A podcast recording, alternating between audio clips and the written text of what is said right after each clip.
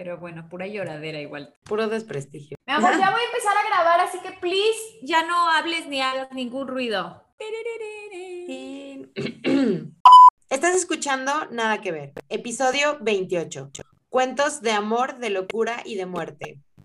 Si crees que vamos a hablar y reseñar el libro del título de este podcast, estás en lo incorrecto. Yo soy Mane. Y yo soy Ale. Cada semana elegiremos al azar el fragmento inicial de algún libro famoso y divagaremos sobre temas que nada que ver. Con ayuda de la más alta tecnología, o sea, una página random de selección aleatoria, elegimos el fragmento inicial de una lista de 50. Una vez elegido, cada quien desarrollará un tema a partir de estas primeras líneas. ¿Leímos el libro? Tal vez sí, tal vez no. No estamos aquí para eso. No, esta vez no. No, tampoco, no, este no. Eh, bueno, esto es Nada que ver. Comenzamos. Las líneas que patrocinan los divagues del día de hoy son: Su luna de miel fue un largo escalofrío. Rubia, angelical y tímida, el carácter duro de su marido heló sus soñadas niñerías de novia. Ay, empieza horrible este, la verdad. Sí, está como un poco triste, devastador. Pero bueno, para que no se queden con la duda, ahí les va la descripción de Wikipedia de cuentos de amor, de locura y de muerte, que es un libro de cuentos de Horacio Quiroga, que fue publicado en 1917, o sea, ya llovió, por la Sociedad Cooperativa de Editorial Limitada de Buenos Aires. Es que yo por eso pensaba que era argentino y al final es uruguayo, porque en, el episodio pasado yo me di un quemón.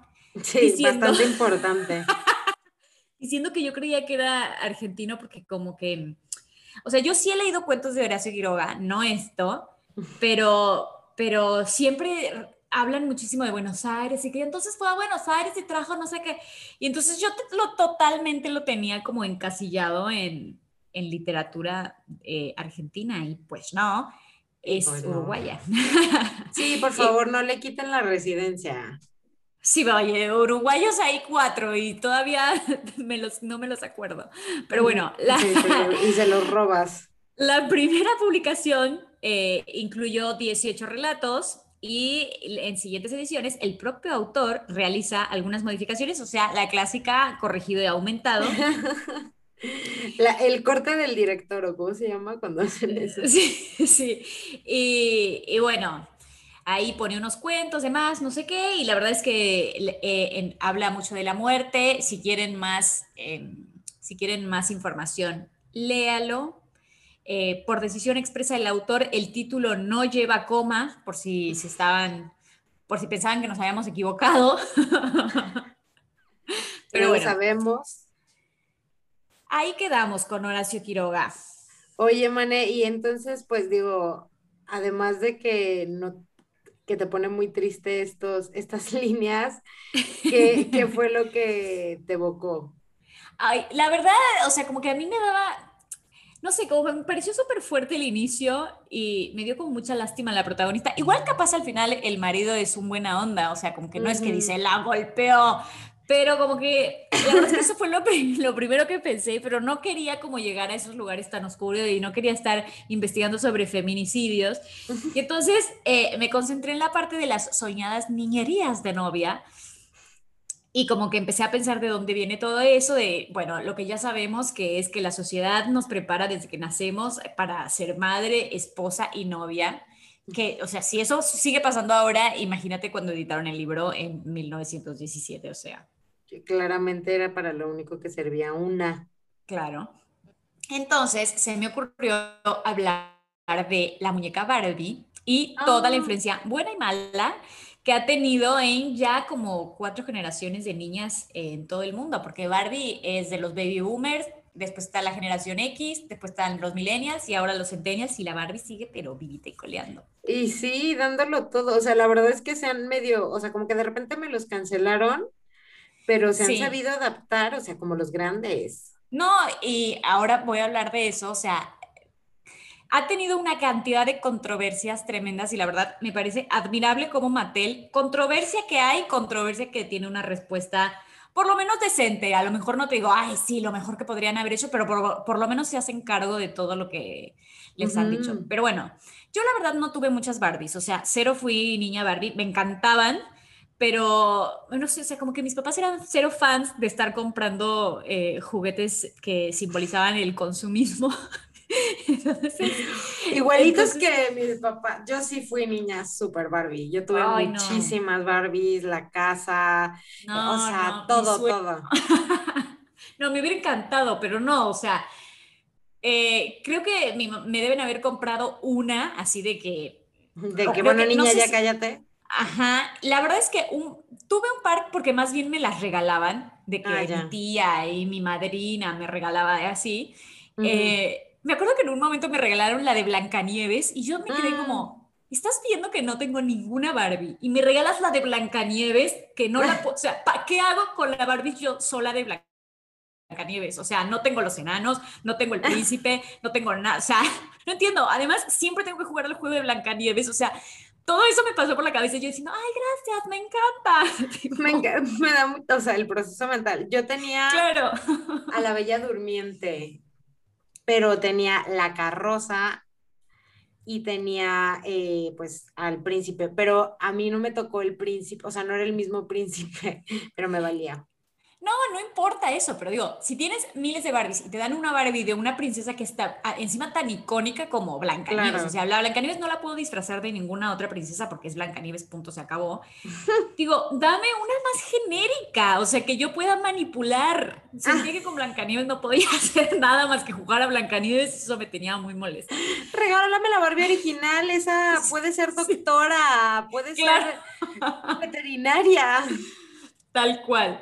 Pero bueno, con el tiempo me fui haciendo de un poquito más. En un momento una amiga se fue, se mudó de la ciudad y sus papás eh, me regalaron como las Barbies que tenía. Y dije, ay, pobre, ¿cómo le hicieron eso? Pero bueno, gracias. Eh, pero la verdad es que nunca tuve, nunca tuve muchas, o sea, yo creo que debo haber tenido cinco como mucho. Y, y, y jamás ni la casa ni nada, o sea, nada, nada, nada. Pero bueno, por lo menos sí puedo decir que tuve la experiencia de coserle la ropa, cortarle el pelo, lavarla, todo, o sea, todas esas cosas. ¿Por qué le cortábamos el pelo a las verdes? Siempre quedaban horribles. Yo no se lo cortaba. Yo, o sea, a ver, si llegué a jugar, no, es que no, yo sí, no se los cortaba y tenía, o sea, era como toda la casa, entonces cada vez tenía los muebles de la casa, o sea, no tenía como la casa tal cual físicamente, entonces ya como que cada mueble tenía su lugar y, y así, o sea, creo que me divertía más como armando la casa y así, que ya tal cual jugando, porque bueno, a ver, para armar la casa te tardabas tres horas. Claro. No, a mí la ropa era lo que me encantaba. Y me acuerdo de ir a, a, a donde vendían la ropita de Barbie y morirme de amor con las cositas que comprabas y que la blusita, oh, qué, hermosura. Pero bueno, los orígenes de Barbie son medio raros. O sea, resulta que en Alemania había un personaje de una tira cómica de un periódico que se llamaba Lily. Y era, o sea, no era para niños, era lo suficiente family friendly como para que saliera en el periódico, pero yo me supongo que era como tipo Condorito, que ves que tiene una picardía, mm, un toque erótica, pero hasta ahí nomás, o sea, muy sugerida, pero que sabes que es algo para adultos, o sea, entonces así era la, la, este personaje de Lily. Y entonces, medio en broma, sacaron la muñequita de Lily, que es, o sea, haz de cuenta, haz de cuenta un prototipo de una Barbie, haz de cuenta eso. Esto es en los 50. Y la empezaron a vender, o sea, como como era medio que para hombres, medio raro, todo eso, eso está medio turbio, como que los, o sea, la vendían en las tabaquerías, puede ser que la, en las sex shops. no, no, como que no era, no, es que fuera una cosa necesariamente pervertida de que, sexual, pero no, 100% no era un juguete para niños. Y... Eh, la vendían en un tubo de, plástico con una basecita y ella ya venía como paradita. Eh, pero sí, o sea, incluso tenía un vestidito medio de lencería, entonces se lo regalaban, puede ser que un novio se lo regale a su novia, entonces también lo vendían en, en, los lugares donde se compran tipo flores y chocolates y esas cosas que hacen los románticos. Como que tenía toda esa lure, era muy raro. Y es muy gracioso porque tenía un par de accesorios entre los cuales estaba un periódico de, ah. eh, del periódico donde salía su, su caricatura. Claramente. Sí. Entonces, lencería y usaba como objeto sexual, pero muy, muy leída. Sí, claro. Era muy raro, pero bueno, tenía, tenía su nicho.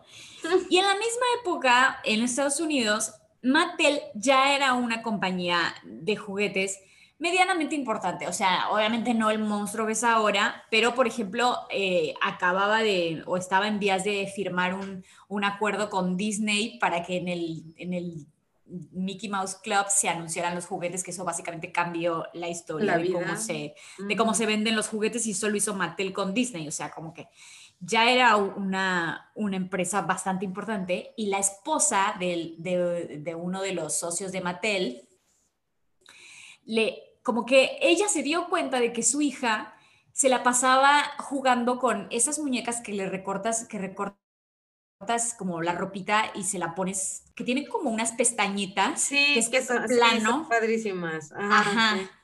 Entonces, la hija se divertía muchísimo cambiándole la ropita a la, a, la, a la que es un dibujo, o sea, es, es un 2D mm, eso. Ajá.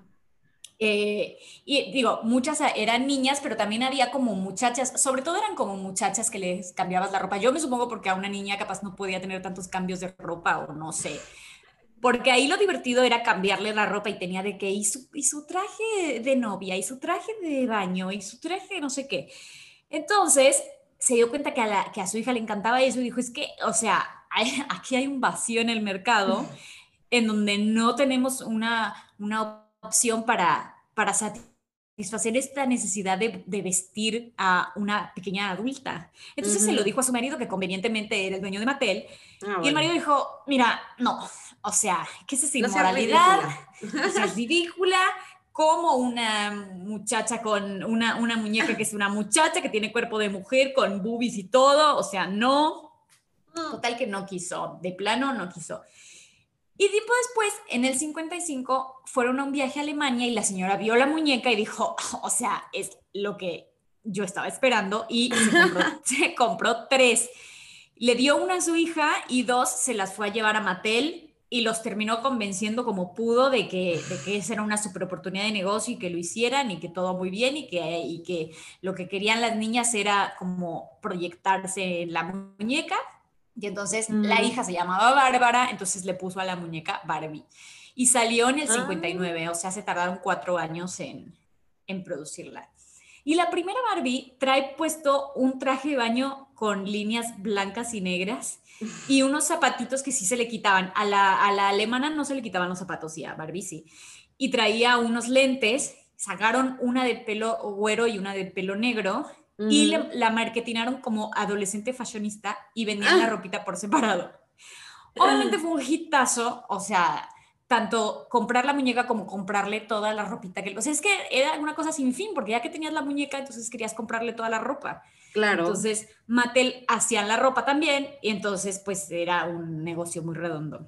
Mm. Entonces, obviamente, eh, fue un hitazo y los alemanes trataron, o sea, incluso demandaron a, a Mattel porque pues obviamente era una vil copia.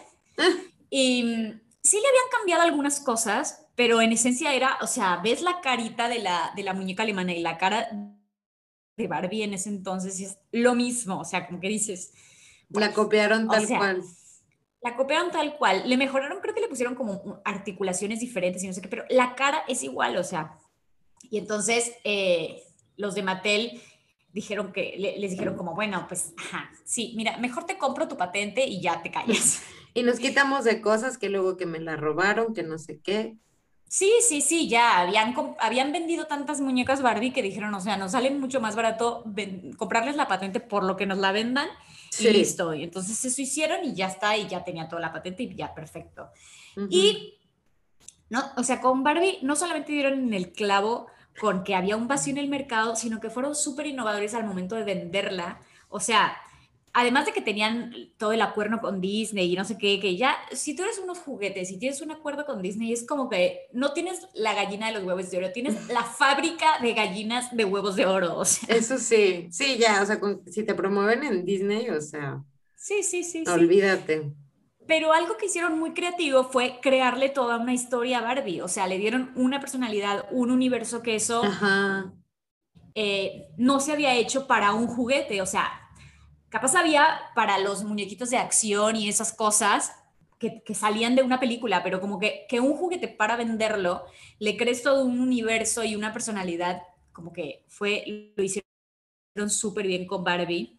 Incluso en los 60 empezaron a salir libros donde era la historia de Barbie con sus papás y no sé qué, y el Ken. Como la caricatura. La Claro, pero desde, o sea, la Barbie salió en el 59 y en los 60 ya estaban los libros. Entonces, o sea, a lo mejor si ya te habías aburrido comprar todas las Barbies, o si no querías comprar las Barbies, pero querías comprar el libro, o sea, como que ya ahí tenían como toda la historia armada. Y, Había para todo. Y yo no, no sé cómo hacen para seguir haciéndolo, o sea, hay cosas que han pasado hace no tanto. Por ejemplo, en el 2004, Barbie y Ken rompen definitivamente y eso fue un escandalazo. Ah, sí, sí, me acuerdo.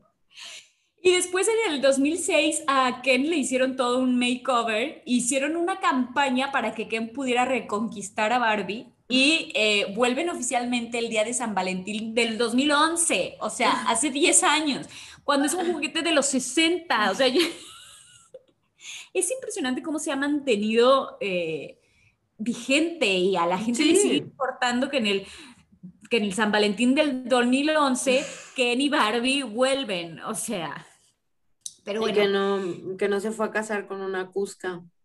Que, que, de hecho supuestamente tuvo como un fling con un, bar, con un Barbie, con un Ken que es un surfer australiano, pero obviamente tiene otro nombre. Es que ya hay muchísimos personajes. Hay muchísimos personajes, entonces es muy fácil perderte, pero eh, las, las más notorias son, por ejemplo, Teresa, que es hispánica. Ah, sí. Mitch, que no sé quién es, Christy, que es afroamericana, ah, sí. está la hermanita Skipper. Skipper, yo tenía Skipper, que era un montón de, gimnasta. Un montón de, claro. Ah, las gimnastas, las, las Barbies gimnastas tenían como unas articulaciones todavía más eh, superpoderosas que las otras, o sea, como que se podían abrir mucho más y tenían como más movilidad, o sea, porque técnicamente fueron avanzando un montón, o sea, la primera obviamente lo único que movía eran como un poquito los bracitos y ya, y después se ponen articulaciones en las rodillas. Finalmente hasta los pulgares tienen articulaciones. Yo hace mucho que no veo una Barbie, o sea, ah, yo como son ahora, eh, pero deben estar súper súper evolucionadas todas esas cosas, porque yo me acuerdo de las Barbies con las que yo jugaba, a las que las últimas que llegué a ver, que a lo mejor eran las de mis primas cuando yo ya era más grande y ya, o sea, era totalmente otra cosa.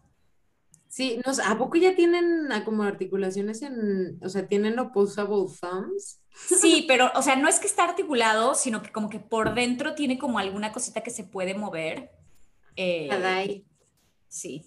Supuestamente, no sé, tampoco voy a, tampoco, porque yo no lo he visto.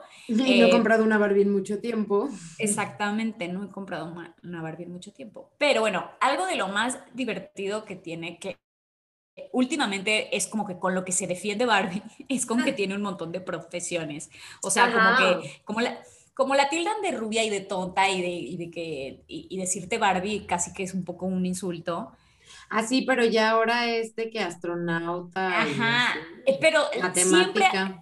Siempre, ha tenido muchísimas profesiones, o sea, como que ahorita se están agarrando de eso para, como, como para decir, no, o sea, nosotros no somos una mala influencia para las niñas, le estamos diciendo que además de que lo único que te importa es la ropa y tener novio, también, también está bueno darte cuenta que puedes ser lo que quieras hacer en la vida. Entonces, Pero antes las profesiones creo que sí eran como muy, eh, pues estas de como estereotipos de género. O sea, de que la veterinaria, la pediatra, o sea, aunque era doctora, pues era pediatra. O sea, como que. Mm, sí, aunque. era física. Más o menos, porque, o sea, hay una par de astronauta del 65. O sea, yo eso fue un dato que me voló la cabeza. En el 65, la única mujer que había ido al espacio es Valentina Tereshkova, que es una rusa. No, no, no. Hubiera estado bueno que Barbie hubiera sido la primera, pero no, es una rusa. Pero dos años después salió la Barbie astronauta, que además está bien bonita, o sea, está bien bonito su trajecito y eso de la, Barbie, de la primera Barbie ah. astronauta me encantó. Eh, pero bueno, es como una excepción. Yo supongo que por todo, el, por todo el hype de que iban a llegar a la luna y tal, porque si bien, eh, o sea, lo que dices es, es cierto, las, las profesiones se van haciendo, o sea, van de ser súper femeninas a cada vez menos. Por ejemplo, en el 61 la Barbie es aeromosa y hasta los 90 es piloto. Y, después está, en el 61 también está Barbie bailarina, niñera en el 63. Eh, en los 70 ya hay una Barbie ejecutiva de cuentas. Ah, en el, pero la ejecutiva de cuentas, ¿sabes? No, no la CEO. Claro. En el 83 es cajera de McDonald's. No, muero. Eh, después es vaquera. Después en el 86 es rockera. Eh, en el 88 sale la Barbie doctora. En el 92 sale la Barbie rapera. ¡Ay, qué bonito! En el 97, ya como a finales de los 90 ya empiezan a ser como, como más científicas y eso, y sale la Barbie paleontóloga en el 97. Después en el 98 está la Barbie piloto de NASCAR. en el 2000, Barbie presidenta de Estados Unidos. Oye, eh, sí. En el, en el 2005, Barbie, policía montada de Canadá, que solamente se vende en Canadá, pero me hizo mucha gracia. Ay, yo lo hubiera comprado en a heartbeat, esa.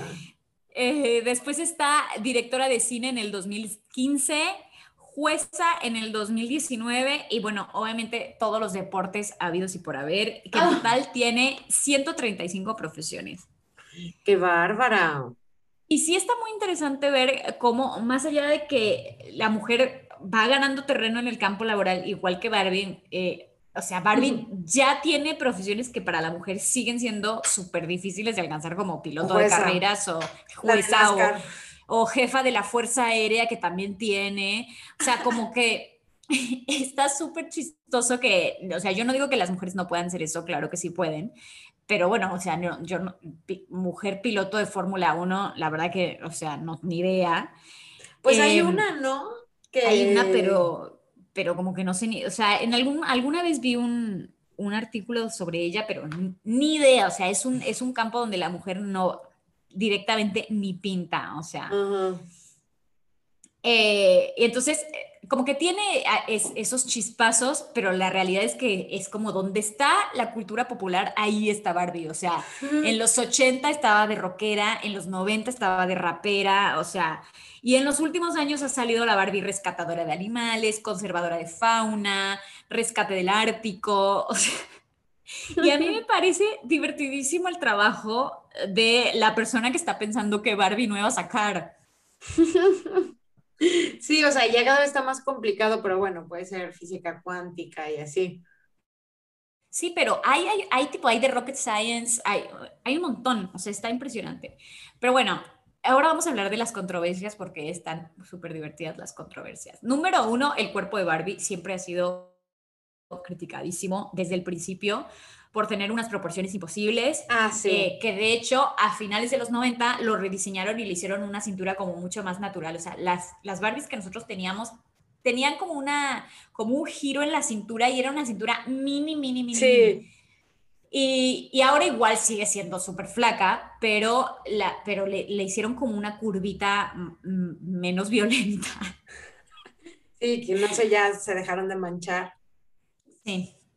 Eh, pero, por ejemplo, hay una Barbie del 65 que viene con un set de baño, que en el set de baño viene una balancita que está fija en 110 libras, que son 55 kilos. Oh, no. y aparte mide como un 80, no, bueno, unos 70 y algo. Sí, o sea, como que dices, amigo, pues de, última no le pongas número. sí. Y hay otra, la Barbie niñera, no sé por qué trae un librito de que dice cómo perder peso, el librito. No. ¿Qué tiene que ver eso con una niñera? No sé, pero venía con un librito de cómo perder peso, lo abres y decía, no comas. No. Sí. Y luego, ya encontramos la raíz de la epidemia de la anorexia de nuestra generación. Y sí, sí, o sea, como que esas, igual esto es en los 60, o sea, hace un montón, pero impresionante su, o sea, como que directamente no les importaba nada o no tenían visto nada. Y bueno, toda su imagen de rubia tonta, la realidad es que Mattel bastante ha escuchado eh, todas esas críticas y ha cambiado lo que les conviene. Y por ejemplo, ya en los 80 sacaron la oficialmente la Barbie afroamericana y la Barbie hispana, aunque, aunque ya ah, como 10 años antes habían sacado como una Barbie un poquito más morenita pero en los 90 recién hicieron como un focus group, porque como que la Barbie era la misma Barbie, nada más le cambiaban el color de piel, y entonces como que hicieron un group de, de, niñas y mamás negras que dijeron, eh, o sea, todo bien, pero la verdad es que yo no, mi cara no, o sea, mis rasgos no se parecen a los rasgos de Barbie, entonces ahí hicieron como, Mattel dijo como, bueno, ok, hicieron como todo un nuevo molde para la cara, en donde le pusieron ya más eh, rasgos de negra. Lo que le dejaron igual fue el cuerpo, porque dijeron es que el chiste es que la ropa se pueda intercambiar, entonces no queremos eh, tener problemas con eso y tal. y, pues digo, la verdad es que eh, o sea, se subieron al último tren de la diversidad en el que todos estamos montados ahora, se subieron, pero sin problema, porque ahora hay, Barbie tiene cinco tipos de cuerpo diferentes, 22 ah. tonos de piel y más de 90 tonos de cabello. Sí, o sea, hay, hay una Barbie que es más chaparrita, hay una Barbie que, que, es un poquito más curvy, que igual eh, de todos nos dicen como, o sea, como que Mate, qué bueno que hagas eso, pero la controversia sigue, sigue estando porque dicen como, bueno, lo que me estás vendiendo como curvy en realidad es una talla 4 y las niñas siguen diciendo que está gorda, o sea, es como, ay, sí, la Barbie gorda. Sí, ya sé, ya que ahora dicen, no, es que no es gorda, es body positive, entonces, ay, el otro día estaba escuchando un concepto de, o sea, era antes, bueno, era body positive, que era pues positivismo del cuerpo, no sé. Y ahora el otro día escuché en un podcast body neutral, o sea, no hacer comentarios ni positivos ni negativos del cuerpo de la gente. Me parece muy bien, pero bueno, no sé si vamos a llegar nunca a eso, pero me parece muy bien. Eh, otra controversia es en el 92 que sacaron una Barbie que hablaba y había 270 frases de las que te tocaban cuatro en tu Barbie, o sea, cuatro aleatorias. Entonces, lo que ellos querían era como que tú tuvieras una Barbie medio única, porque como que era, o sea, era, las posibilidades era súper difícil que se repitieran dos Barbies con exactamente las mismas frases. Entonces, el problema es que algunas frases eran muy polémicas, como por ejemplo, una era, ¿tendré suficiente ropa algún día? Y otra ropa era, amo, digo otra ropa, otra, otra frase era, amo comprar. Ay. Y la frase que derramó el, la gota, o sea, la gota que, la frase que fue la gota que derramó el vaso del escandalazo fue, las matemáticas son difíciles. Ah, Entonces, la Asociación Americana de Universitarias se, o sea, puso el grito en el cielo y entonces ahí Mattel anunció que eh, todos los que tuvieran esa frase podían venir y les cambiaban la Barbie ay, perdón, es que nos salió medio pendeja esta, pero ya la segunda van a ver qué lista. Sí, de que si, si, si por casualidad te tocó la Barbie que no le gustan las matemáticas y te sientes ofendida, puedes venir y te la cambiamos. Pues es que también es lo que pasa, o sea, con los las cosas para mujeres que las diseñan los hombres, que pasa muchísimo claro. en, eh, por ejemplo, en la mercadotecnia, ¿no? Que, te ponen, pues, ajá, el creativo del que vende, pues, no sé, el perfume de mujer es hombre. Y entonces, pues, pues las criaturas del Señor se van con los estereotipos y luego pues meten las cuatro. Claro, sí, que por suerte esto, eso está pasando cada vez menos, pero 100% sí. y otra controversia que pasó fue que sacaron un, esto es en los 2000, en, pero esto no fue una Barbie, fue como en una, en una serie de Barbie o en una historia, o sea, como una situación de una historia en donde Barbie supuestamente es la Barbie ingeniera en computación y como tiene un problema que no puede solucionar, entonces llama a, a los chicos de, de IT, que no sé si era Ken o quién, eh, para que le ayuden. Entonces eso también, o sea, ardió Troya y entonces ahí saca, Mattel dijo, bueno, ok, entonces sacaron la Barbie eh, de Rocket Science. o sea, ah. La prima de Sheldon. Sí. Eh, después también está la, la Barbie embarazada. Esa, ah, Barbie embarazada la tenía alguien, o sea, yo en algún momento de mi vida sí la vi cuando era chica. O sea, sí la llegué a, tocar. y sí me acuerdo de mi mamá diciendo como, como, ¿por qué sacaron una Barbie embarazada? Y estaba súper rara, tenía el bebecito así y se lo sacaba. Salía. Ajá era muy extraño y era muy bizarro y eso, esa Barbie fue súper polémica y creo que, o sea, duró muy poquito tiempo en el mercado. Sí, yo de esa me acuerdo también, como que el bebé estaba así metido y le quitabas la pancita. Ajá, ay, sí, muy raro. Sí, está muy raro. Sí. Eh, en el 97 sacaron una Barbie en silla de ruedas y todo Ah. muy bien hasta que una chica con parálisis cerebral dijo como, o sea, me encanta su Barbie con silla de ruedas, pero no entra en el elevador de la casa de Barbie. O sea, Oh, no.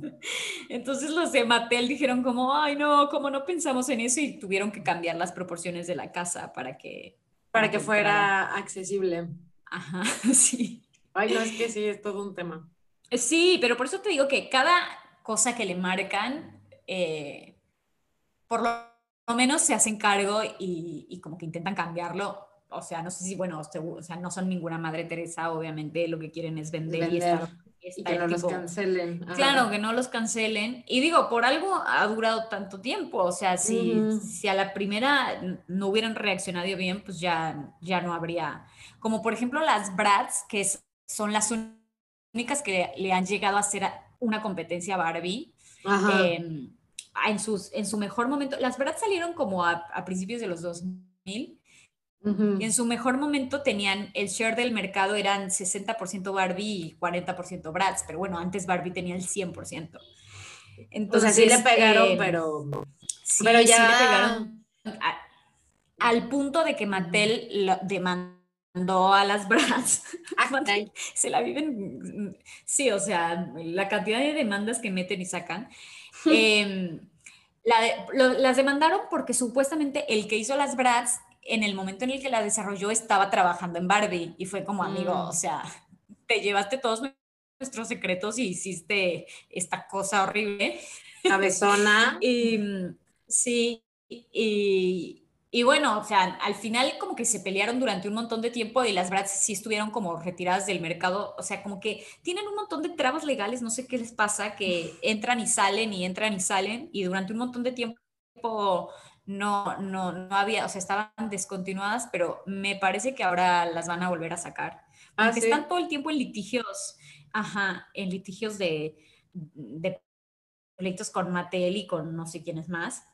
Pero, pues digo, Barbie ha podido como mantenerse al margen de eso con todas las veces que los han demandado y que Mattel ha demandado a otros también.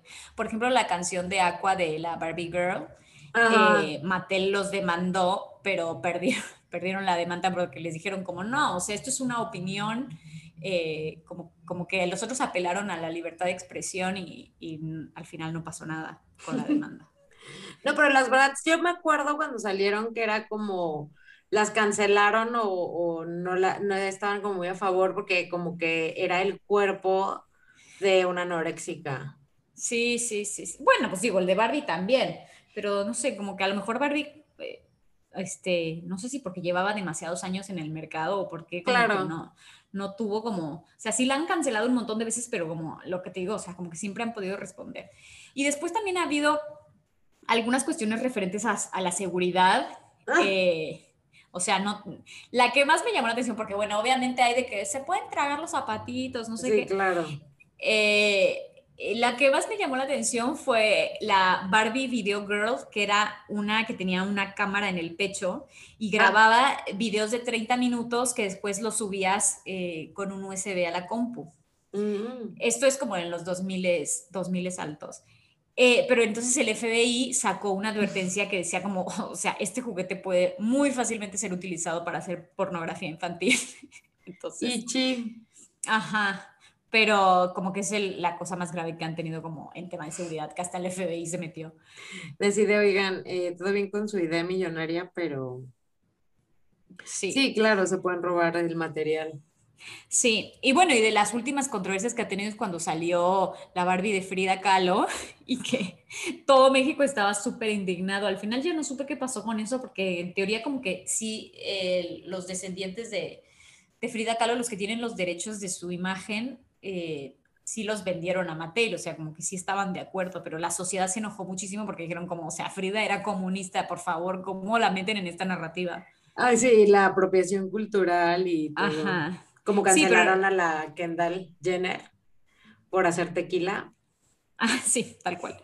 Sí, sí, sí.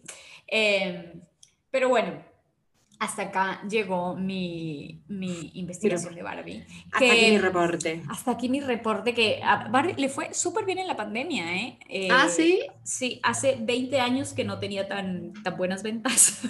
Pues ahí ya le compraba 50 Barbies para que tuviera una historia la niña ahí o el niño y para que no estuvieran es que qué complicado, ¿eh? Tener a niños en casa y trabajando y estar encerrados en un departamento de dos por dos. Qué complicado.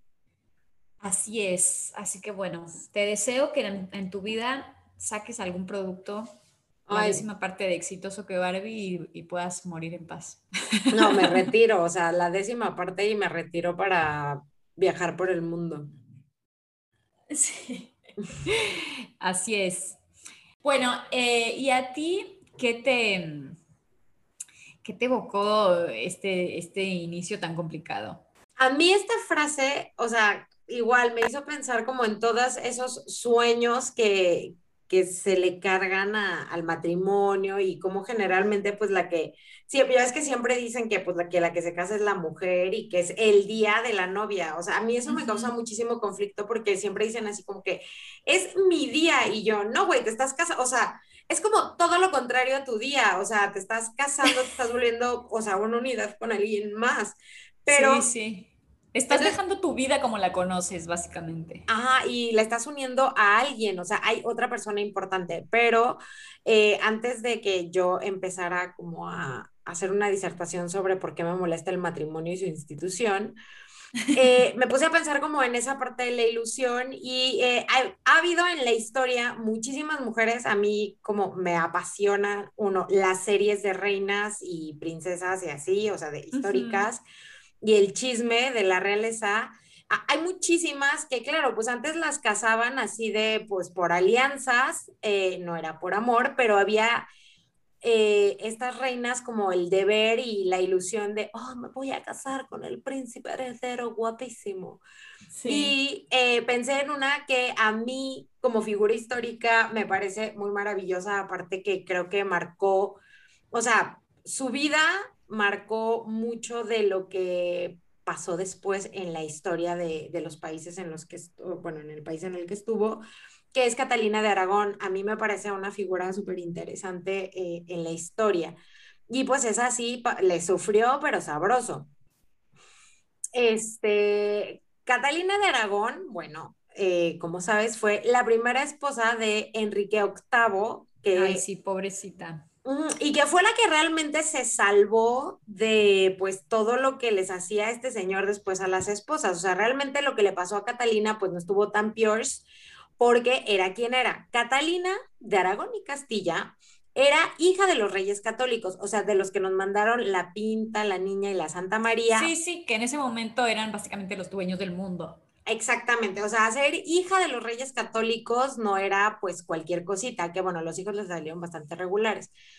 Pero eh, ella nació en 1485, ella nació en Alcalá de Henares, que pues es pues básicamente Madrid, o sea, está dentro de la comunidad de Madrid. Y pues como te dije, fue la reina consorte de Inglaterra desde 1509 hasta 1533 la primera esposa de Enrique VIII y fue la madre de María I de Inglaterra, que fue eh, apodada Bloody Mary o María la Sangrienta o la Sanguinaria, creo que le dicen en España. Ella, eh, pues bueno, era hija de estos señores, ¿no? De, de la Isabel y del Fernando. A los tres años la prometieron para casarse con el príncipe Arturo, que en ese momento estaba vivito y coleando y era el heredero del trono inglés, o sea, el hermano grande de Enrique. Ok. Enrique no nació siendo rey. Ajá, o sea, él no fue preparado para porque bueno, cuando era el primogénito, siempre al que preparaban era ese y al otro pues como que un poco le decían, ah, sí, tú diviértete, o sea, siempre vas a ser príncipe y pues bueno, es lo que viene siendo el spare, o sea, por si se muere él, pues ya entras tú al quite, ¿no? Eh, un poco la historia de, de William y Harry, ¿no? O sea, Harry tenía muchísimo más libertad, de hecho a Enrique le decían Harry, o sea tienen mucho más libertad, ¿no? También la hermana de la reina Isabel, pues Margarita, pues hacían como un poco, hacían y deshacían. Entonces ella a los tres años, ya desde que tenía tres años, ya le dijeron, mija, tú te vas para allá. Y aparte era un matrimonio súper importante. ¿Por qué era súper importante? Porque eh, Inglaterra había pasado por varios reyes, o sea, eh, se habían peleado y había por fin el papá de Enrique y Arturo como afianzado eh, el, reino, ¿no? O el, que es la dinastía Tudor. Antes se habían peleado que es la guerra esta de las, la guerra de las rosas y que uno y que el otro y que no sé qué, que también es súper interesante esa parte de la historia. Eh, ella, pues me la mandan para Inglaterra ¿Cuántos años tenía cuando la mandaron? Ella eh, se casó con Arturo en 1501. Ah, o sea, sí se alcanzó a casar con Arturo. Claro, se casó. Y eso es algo que muchísima gente no sabe y de hecho... No, yo no sabía. Hay una, hay una trilogía de libros que a mí me gusta mucho y de hecho están las series en, en, creo que son en Paramount, que son de las reinas y es, eh, bueno, primero es la, como la abuelita, pero una de las series, la tercera, está dedicada a Catalina de Aragón y está súper buena y ahí ves todo eso. Ella llega y en 1501 se casa con él. Eh, Arturo se muere cinco, meses después, o sea, él le da lo que, bueno, dicen que era la fiebre inglesa. De hecho, ella también se enferma, pero ella no se muere. Entonces, cuando se mueren los ingleses, así como, ¿y ahora qué hacemos con esta muchacha que aquí ya la tenemos? Y claro, eh, o sea, Inglaterra pues venía de una guerra, o sea, como de estarse peleando, entonces estaban, eh, el casar al heredero al trono con, con Catalina afianzaba eh, pues que prevalecieran en el trono, pero claro, se muere esta criatura y los ingleses no tenían cómo regresar el dote, o sea, la mandaron con dinero porque claro, el dote venía pues con oro de nuestro país, nuestras tierras. Este, con oro que era nuestro. No, ah, nuestro oro que pues ahí quedó, fíjense, eh, del penacho, que la obsidiana, que topos que se los mandan. Entonces los ingleses dicen, chale, o sea, ahora cómo le voy a hacer, la tengo aquí, no voy a regresar el dote y pasó bastante tiempo eh, en la que ella era, dijeron, bueno, ah, ya sé qué va a hacer. Y fue la embajadora de la corte española en Inglaterra. O sea, ella no se regresa. De hecho, ella fue la primer mujer embajadora de la historia. Ya. Y este, pues ahí se quedó y en, en, el tiempo que ella estaba como embajadora un poco no sabían qué hacer. Y eh, pues el que ahora iba a ser el heredero al trono, pues era don Enrique VIII, que era el, pues el repuesto, ¿no? Pero, este, a ver, si la casaban, no la podían, en principio no se podían casar. ¿Por qué? Porque se supone que las viudas no se pueden casar con el hermano de, su fallecido. O sea, Ay, poco? En la Biblia lo hacen como 25 veces. Pero es más, hay una que se casa como con los siete hermanos, una historia que a mí siempre me ha perturbado horrible. Ah, pero en, o sea, en, todo, en toda teoría eh, no podía, pero eh, entonces dijo ella así de, no, pero es que no consumamos, ¿no? Entonces, la, la, clásica. Ya sabes, no consumamos y la verdad, pues bueno, se rumora por ahí que ella era como muy guapetona, este, era creo que pelirroja, y eh, aparte era muy, muy inteligente y, y, bueno, había estado pues educada. Muy bien educada, claro. Muy bien educada y eh, entonces pues sí, al parecer Enrique VIII dijo, pues mira, igual y sí. Y pues que se casa con en 1509, o sea, ella se casó en 1501 con Arturo. En el 7, o sea, del 1 al 7 fue así, oye, ¿qué hacemos con esta muchacha? ¿Qué está pasando? Y dijeron, ah, ya se lo hacemos embajadora. Y hasta el 9, o sea, ocho años después de que se casó con Arturo, se casa con Enrique VIII. Ella tuvo muchísimos problemas para concebir y este, pues la única que se le logró fue María, que eh, pues en realidad en ese momento pues no podía ser la heredera al trono. Y ella era más grande que Enrique VIII, creo que le llevaba como cinco años. Eh, ella de hecho también fue regente de Inglaterra mientras Enrique VIII estaba en Francia y, este, y lideró una batalla, que se, eh, bueno, era la batalla de Flodden Field contra los escoceses. Y este, ella le encabezó y todo, o sea, ella la verdad, eh, pues sí estaba como muy en su papel de soy la reina de Inglaterra y tal, ¿no? Pero en 1525, esta es la historia que, o sea, como que casi siempre la historia te la cuentan cuando ella es como más grande que Enrique VIII, no ha podido tener hijos y solo ha tenido una mujer y el Enrique VIII, que es bien ojo alegre, se enamora de Ana Bolena, que es en 1525. Te cuentan la historia como que ella es un bajón, o sea, como que dice, sí, bueno, obviamente así hasta yo me busco otra.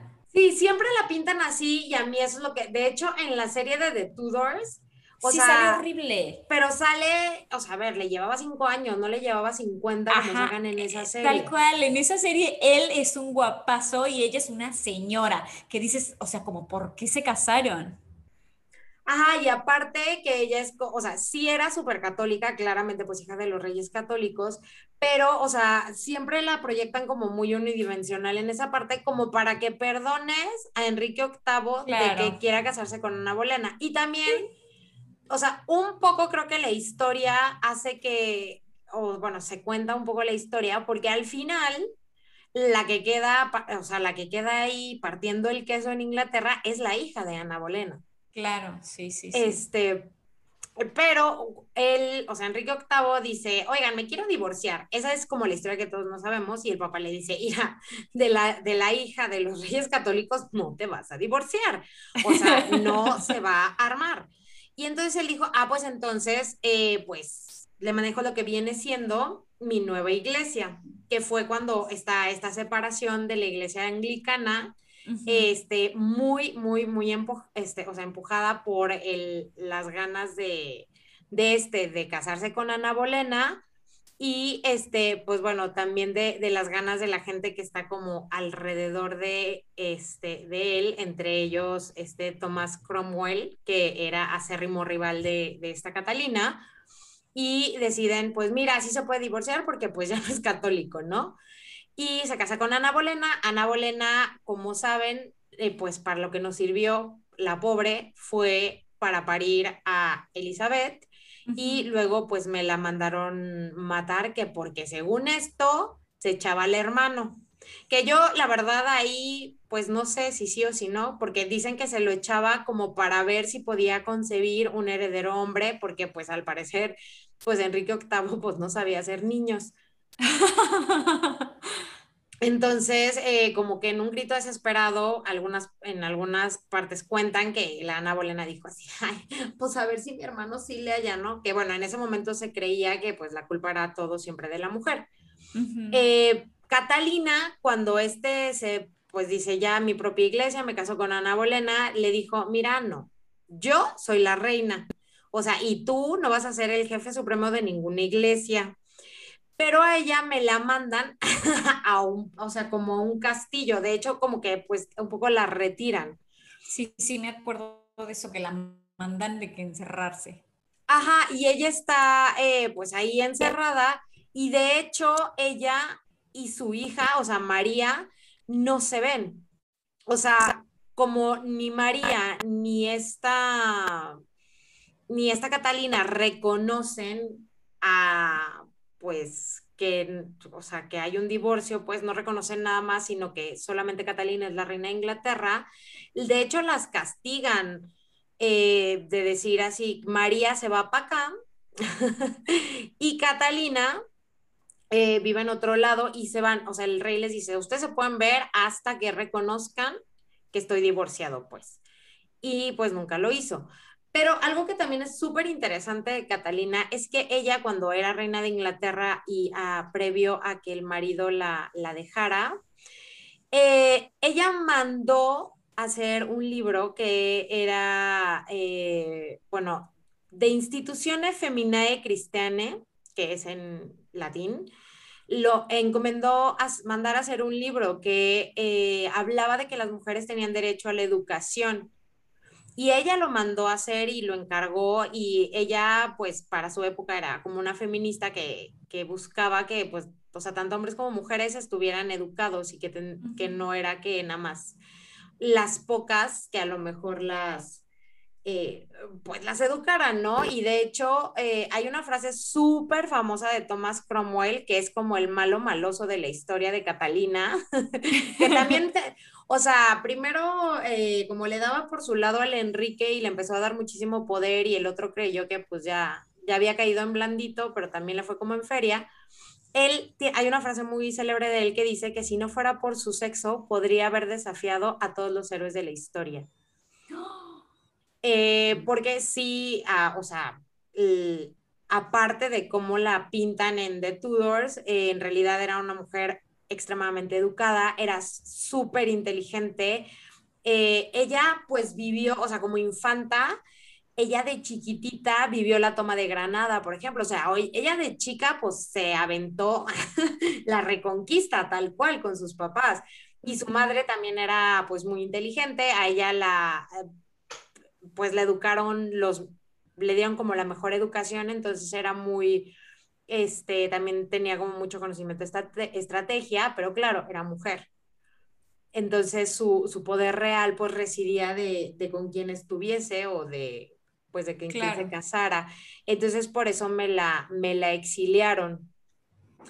Este, ella, o sea, sí tuvo varios hijos, pero pues como te digo, la única que se logró fue María, que este, María la Sangrienta es así, eh, bueno, accedió al trono después de que el hermano, o sea, otro, un, un hijo a Enrique VIII se le logró, pero se murió súper rápido, también creo que fue como rey dos días.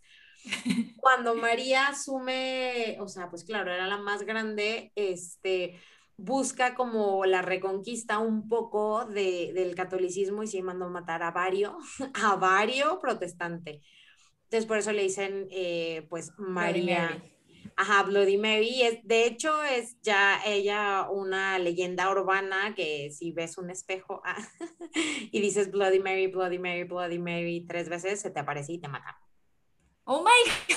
Pensé que, que me ibas a decir que sale un Bloody Mary y yo, ah, bueno, lo voy a probar. Ah, eso estaba muy bonito. No, qué fuerte. Pero sí, o sea, eso, este es un súper buen ejemplo de que la historia la hacen los vencedores. Digo, acá no es que sean los vencedores, pero es como, o sea, la dinastía que al final quedó en el trono inglés, pues no viene de, de Catalina, sino que de Elizabeth. Entonces, pues ellos, a ellos les conviene justificar todo lo que hizo el el papá y decir como obvio, o sea, obviamente se iba a ir con Ana Bolena si esta otra era un horror. Sí, que Ana Bolena obviamente muchísimo, o sea, un poco le hizo justicia a la historia porque pues fue la mamá de, Elizabeth, que realmente de todos los hijos estos fue la que, que también logró pues realmente fue la que logró establecer la, dinastía, pues, y, de, y que, no hubiera, no se estuvieran peleando ahí por el, por el trono. Esta Catalina, o sea, cuando se casa don Enrique, ella eh, había ido a una reunión en Francia y entonces el rey aprovechó para casarse con Ana Bolena, eh, así como, ay, mira, mientras no está, dale ahí vamos. Cuando ella regresa, pues ya se entera que pues ya ni es reina de Inglaterra, que ya ni son católicos y que pues nada, ¿no? Y, pero ella siempre, hasta que se murió, dijo que ella era la esposa legítima de Enrique y la única verdadera reina de Inglaterra. O sea, jamás aceptó. Y a ella seguían dirigiéndose como reina, o sea... Claro, hubo un momento ahí de impas que había como dos situaciones de rey. Sí, o sea, ella siempre en su cabeza fue así como, o sea, todas las demás que pasaron, o sea, son unas engañadas, eh, porque yo soy la reina y el rey, o sea, Enrique, le privó de todos los títulos, pero le dejó el de princesa viuda de Gales, que era el de haberse casado con su hermano. Una de, mm. o sea, de las cosas que decía Enrique VIII, o sea, lo primero que él quería para abolir el matrimonio con, esta señora era que habían cometido un, pues un pecado, porque eh, pues que sí se había echado al hermano, que ella le había mentido, entonces que claro que por eso él no tenía herederos hombres, porque su unión era no santa, porque claro, como ella ya había estado con el hermano, y él pues estaba maldito ya. Ajá, Dios había dicho, no, pues por andarte echando a la esposa de tu hermano, no vas a tener hijos hombres. Nada más vas a tener a la Bloody Mary, que pues más huevos que cualquier otro hombre que pudiste haber parido, pero bueno. y eh, ella ya al final, bueno, se va a un castillo que es, el castillo de Kimbolton, y ella estaba ahí, es donde se confinó a un solo cuarto, solo salía para ir a misa. Y este, ahí sí ya, creo que ahí fue donde se le pegó un poquito el cable porque eh, traía un silicio de la Orden de San Francisco y se la vivía en ayuno, pero tampoco podía ver a mucha gente y eh, lo que te digo, tenía prohibido ver a su hija María. Sí, pues es que así cualquiera se vuelve loca, o sea, si se, si se refugia así en la religión, encima que la religión católica es como, bueno, ¿te quieres venir? Pues vente, derecho, o sea. Ajá, y claro, pues también, o, sea, digo, no la dejaban comunicarse con nadie porque ella tenía pues a la iglesia católica atrás, o sea, realmente pues sí, empezaba, ella podría conspirar y muchísimo, porque tenía, aparte su sobrino era, eh, pues digo, ya era después, fue después el rey y em, no veía a su hija y a ambas les dijo que, pues el día que digan que Ana Bolena es la reina, pues entonces ya se pueden ver y las dos dijeron, ni madres, prefiero no volver a ver a mi mamá a darte ese gusto. Y este... Ajá, no le dejaban tampoco escribirse con nadie ni nada. Te digo, su sobrino era Carlos V, que fue el, o sea, era el, rey de, de España pidiéndole que, este, pues que bueno, que si ella se moría, que por favor, oiga, que protegiera a, su hija, ¿no? Entonces logró hacerle llegar como, como esa carta a, Carlos V. Y este, ya después está, bueno, Catalina, el día que se murió, eh, de hecho, bueno, estaba leyendo que hay una, que cuando se murió, ella eh, la abrieron pues para embalsamarla y así, y que todos sus órganos estaban en perfecto estado, a excepción de su corazón, que su corazón estaba como todo negro. Entonces, este, ya ves como esta teoría del corazón roto y así, este, pues digo, hay muchas personas que luego dicen que sí es posible como que el corazón se te pues se te apachurre de, dolor, ¿no? Y eh, de hecho, el día del funeral de Catalina, Ana Bolena sufrió un aborto de un hijo varón. Ándele. Ah, y de hecho hubo muchos rumores de que Ana y Enrique habían, o sea, habían envenenado a Catalina, eh, pues, para ya quitársela de encima y sobre todo a María. O sea, María sí corría muchísimo peligro desde la perspectiva que pues era la heredera al trono si se, o sea, si no había como algún otro hijo que pues dirían, bueno, de, claro. de pasárselo a alguien, no. ¿Cómo qué pasó con María después de que mató un montón de protestantes? Ah, es que María, e, ella es todo un tema, o sea, Bloody Mary es, es una cosa muy maravillosa, porque este, bueno, ella es María, o sea, en realidad su título es eh, María I de, Inglaterra. Y este, ella pues todo el tiempo vivió como fuera de la corte porque, eh, o sea, para Enrique, como había sido hija de la esposa de su hermano, o sea, la que era ilegítima era María. Ella se casó con Felipe II de España, o sea que era creo que su sobrino o primo segundo o algo así. Este, y pues cuando se muere eh, su, tuvo un, eh, o sea, un hijo, este, este Enrique VIII, que fue el que de hecho, pues, accedió al trono, eh, ella se vuelve reina y eh, duró poquito, ¿eh? O sea, tampoco. Ahorita te digo como más o menos cuánto, cuánto duró, pero el hermano era Eduardo VI y eh, murió en 1553. María ocupó el trono Y eh, ahí fue cuando hizo la matazón. Ahí, ajá, en el 53 y este, en el 54 se casó con Felipe, que era hijo de Carlos V. O sea, Carlos V era sobrino de su mamá, o sea, vendría siendo su primo. Sí, se casó con su sobrino. Al que le pidió que la, la, y entonces dijo, bueno, pues lo voy a casar con mi hijo. Exactamente. Entonces ya casada y con toda la iglesia católica detrás, con el Felipe, este, dice que condenó a la hoguera a 273 personas por andar de, pues eso, de, de herejes, bueno, de protestantes, pero sí, eh, bueno, sí dicen que era bastante, como muy, pues muy dura ella eh, y quería, yo creo que no sé si como por el trauma de sus, de sus abuelos que hicieron la reconquista, dijo yo voy a armar la misma, pero aquí. Ella reinó nada más cinco años porque este se murió. ah. ah. Y de hecho, eh, no tuvo hijos, entonces ahí fue, o sea, claro. Claro, ahí ya, ya terminó todo ahí. Sí, no tienen hijos, pero ella tuvo dos embarazos psicóticos, digo psicológicos, perdón. uno en el 54 y uno en el 57, que eh, la gente, pues, si de por sí era como súper salvaje, decían, esta sí ya está súper loca.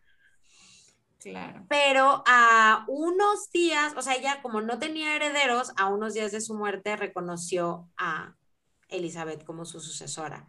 O sea, no la mm. tenía, o sea, la Elizabeth pues de rebote, pero pues era la única que quedaba, eh, pues como de, era como, pues se quedan los Tudor o pues que se vuelvan a pelear. Entonces yo creo que ella dijo, pues mira, ya me voy a morir, total. Sí, ya, ya. ¿Qué culpa tienen los invitados? Y fue cuando ya empezó el, el reinado de Elizabeth.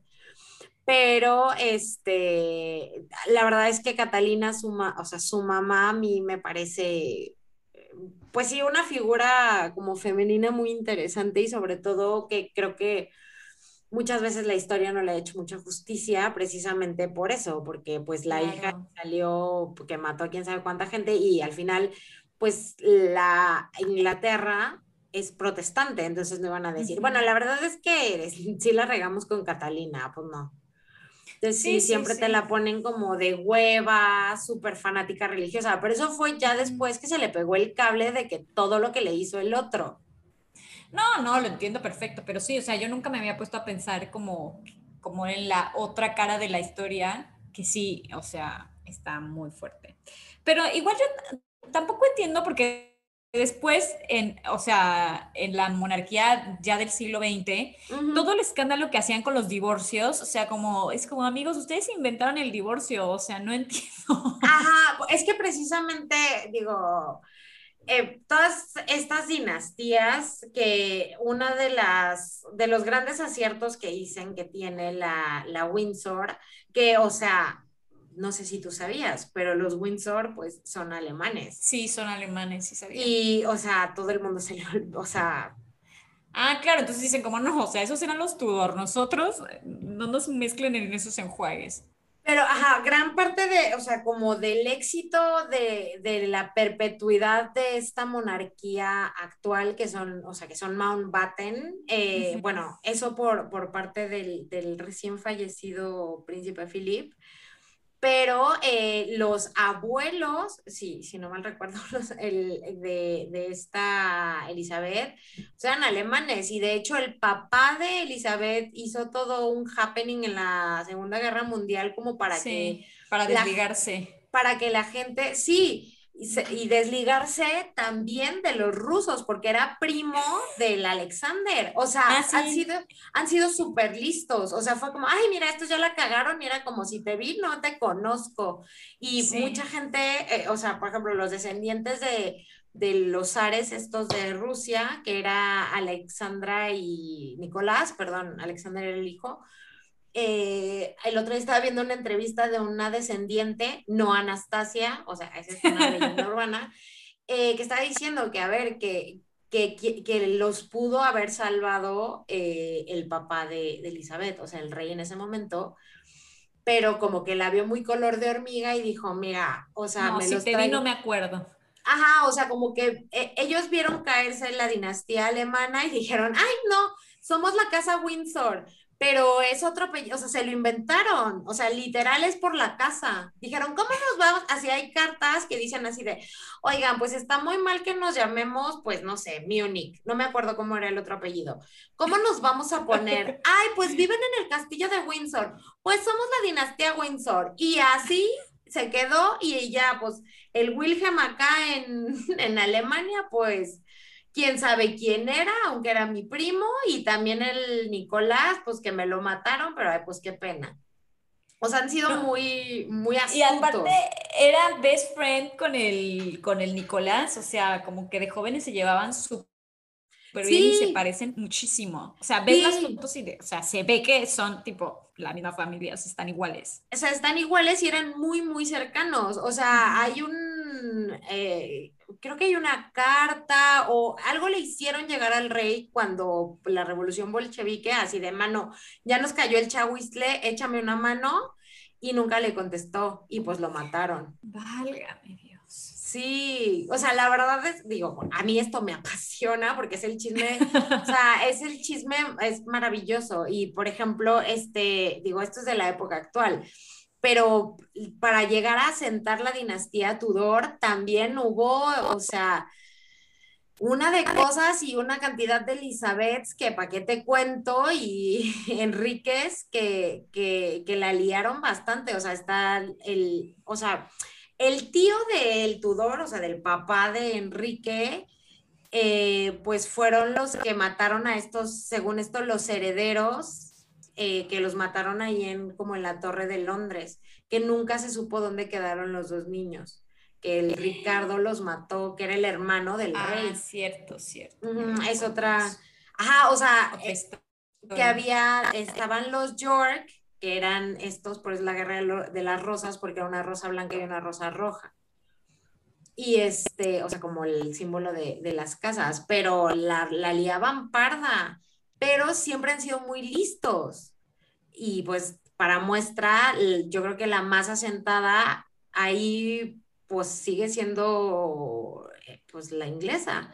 La española pues, pues, pues, la sueca pues como que ya es así como, ay, bueno, mira, están bien bonitos y como vivimos en el primer mundo y no, y nos sobra el dinero, pues sí queremos tener uno de esos pero, eh, o sea, la verdad es que han perdurado en la historia y están súper sólidos. O sea, más allá de los escándalos que tengan actualmente, que solo le dan más poder. Claro. Sí, porque ahora la gente está más pendiente que nunca de la monarquía. No, y cállate tú cuando o se vuelvan a ser amigos estos dos, porque ahora están, según esto, peleados o que abdique uno y que termine siendo Harry el rey y que la Meghan Markle ahora sea reina de Inglaterra. O sea, te cagas, te cagas. O sea, la pues oportunidad. A ver qué pasa cuando se muera la, la reina, qué nervios. Pues yo, mira, yo creo que se va a acabar el mundo, realmente, o sea, retomando mi disertación de hace como tres episodios, ella es una constante en, el universo y en materia de física cuántica y eh, yo creo que sí va a haber un pequeño blip en el universo cuando esa señora se muera. Pues ya veremos. A ver si no nos traga un hoyo negro porque la única constante que teníamos, o sea, porque ni COVID, o sea, mejor le dio al Trump, bueno, al Trump, bueno, estaba ahí poniéndose en la línea de fuego, ¿no? Pero, ah, o sea, no, no le dio... Sí, al, al marido sí le dio, ah, no, al hijo, al hijo, a este. A este, sí, a ese pobre que también yo creo que la historia no le ha hecho justicia porque o sea, sí se manchó, pero siempre estuvo enamorado de una mujer que no lo dejaron casarse. Y un poco en la, en la serie de The Crown, en la temporada donde no sale Diana, en la temporada 3, eh, como que como que entiendes todo ese drama y le hacen, le hacen un poco de justicia. Después, cuando ya sale Diana, ya lo vuelves a odiar forever. Sí, por pendejo, pero por, por, como dicen, por pocos huevos. O sea, no porque sea malo, pero es como, pues también pobrecito. Y, y sí, al parecer él era como súper sensible y el, y el papá, como pues era el típico macho, macho men, era como, ¿por qué eres así? Y el pobre sí la sufrió bastante. Y ahora que, o sea, es el heredero al trono, pero nadie lo pela. O sea, yo no entiendo esa parte. O sea, todo el mundo de, ah, sí, Sí. va a abdicar. Y yo, pero ¿por qué? ¿Quién les dijo? ¿Quién le platicó? O sea, Sí, sí, sí, sí. Todo el mundo piensa que va a a abdicar. Ajá, o sea, pues a lo mejor y sí, y como que dijo, bueno, abdico y me dejan casarme con Camila. Pero siento bien gacho que ya, o sea, directamente todo el mundo le diga, o sea, ya me tendrá que decir alguien experto en eso, pero pues hasta donde yo sé, él sigue siendo el heredero al trono. Sí, de hecho, sí. lo Y se lo brincan olímpicamente. Pero bueno, ya luego platicaremos de eso porque yo ya me estoy perdiendo. Pero me encantó, me encantó la historia de Karina, pobrecita. Sí, pobrecita. Hágale, y aparte es hija de los reyes católicos, o sea, los reyes más, o sea, más acá de la historia. Detalle a no olvidar. Por favor. Y bueno, van a ver, Bueno, ¿qué nos va a tocar la siguiente semana? nos toca, sí, una noche de invierno, un viajero que es de Italo Calvino. Yo de Italo Calvino he leído como artículos, nunca he leído una novela. No, ni yo, eh. Ni ganas. Bueno, empieza así. Estás a punto de empezar a leer la nueva novela de Italo Calvino. Si una noche de invierno, un viajero. Relájate, concéntrate, aleja de ti cualquier otra idea. Deja que el mundo que te rodea se esfume en lo indistinto. La puerta es mejor cerrarla. Al otro lado siempre está la televisión encendida. Bueno, me parece que estaba muy en su centro. Sí, no, y aparte, o sea, cuando empiezas, o sea, es como si yo empezara mi novela, estás a punto de empezar a leer una novela de Alejandra Contreras, o sea, relájate. O sea, tus problemas aquí Sí. se han acabado. Pues Podrías no. poner, apágale el wifi, si me Sí, haces el favor. no lo vas a necesitar porque te vas a llevar la divertida de tu vida. Pues a ver a qué divertidos lugares nos lleva esto que está muy prometedor. Eso sí. Pues bueno, Mané, como siempre, pues fue un yours. Me encantó. Así que hasta la próxima. Esto fue Nada que ver. Chao. Adiós. Válgame, Mm, válgame con el chisme real. Estoy tragando gomitas. Ya Menos agua. pásame toda la receta.